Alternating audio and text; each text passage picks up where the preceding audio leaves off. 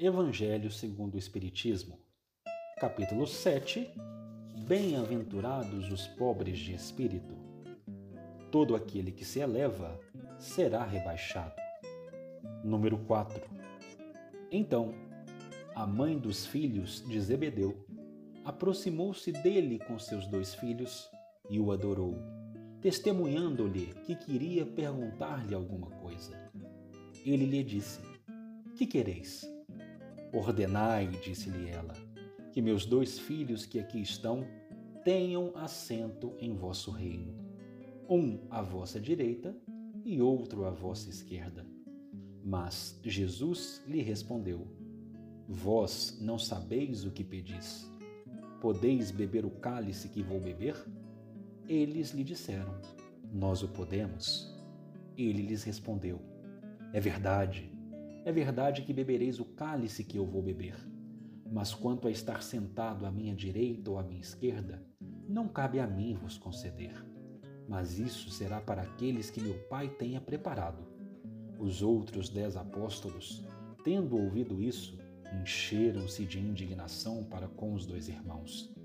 Jesus, tendo-os chamado para si, lhes disse: Vós sabeis que os príncipes das nações as dominam e que os grandes as tratam com império. Não deve ser o mesmo entre vós, mas aquele que quiser tornar-se o maior, seja vosso servidor, e aquele que quiser ser o primeiro dentre vós, seja o vosso escravo. Como o filho do homem não veio para ser servido, mas para servir e dar a sua vida pela redenção de muitos. Mateus, capítulo 20, versículos 20 a 28. Indagação compreensível daquela querida mãezinha. O Messias estava ali, ao seu alcance.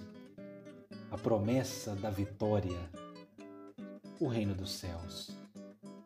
Com muito amor, porém sem saber direcioná-lo, ordena a Jesus, por favor, que os meus filhos tenham assento em vosso reino, um à vossa direita e outro à vossa esquerda.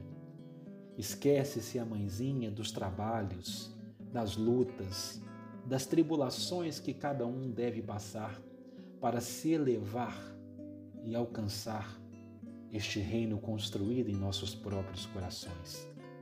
Não há privilégio, não há privilégio na evolução, há merecimento. O próprio Cristo mostra-se um servidor. Só o Pai, só o Pai poderá dizer quem estará sentado à minha direita, quem estará sentado à minha esquerda. Vocês vão beber o cálice que eu irei beber. Vocês vão trabalhar pela implantação do reino, muitas vezes através das dores, das lutas, dos sofrimentos, das lágrimas. Mas só o Pai poderá dizer: quem sentará à minha direita, quem sentará à minha esquerda, quais os lugares serão ocupados, porque o reino é de Deus. Quando os discípulos revoltam-se com a pergunta da mãezinha, quando os discípulos revoltam-se com os dois jovens, com os Boanerges, com os filhos do trovão, Jesus os chama à pacificação. Este reino não é um reino para ser enfrentado como o reino dos mundos. Os príncipes das nações não têm lugar aqui. Aqui não há tratamento como os grandes impérios. Aqui há um colégio de irmãos. Tratem-se com igualdade e quem quiser ser o maior, seja o servidor.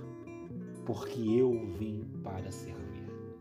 Eu, o Filho do Homem, o vencedor da humanidade, eu vim para servir.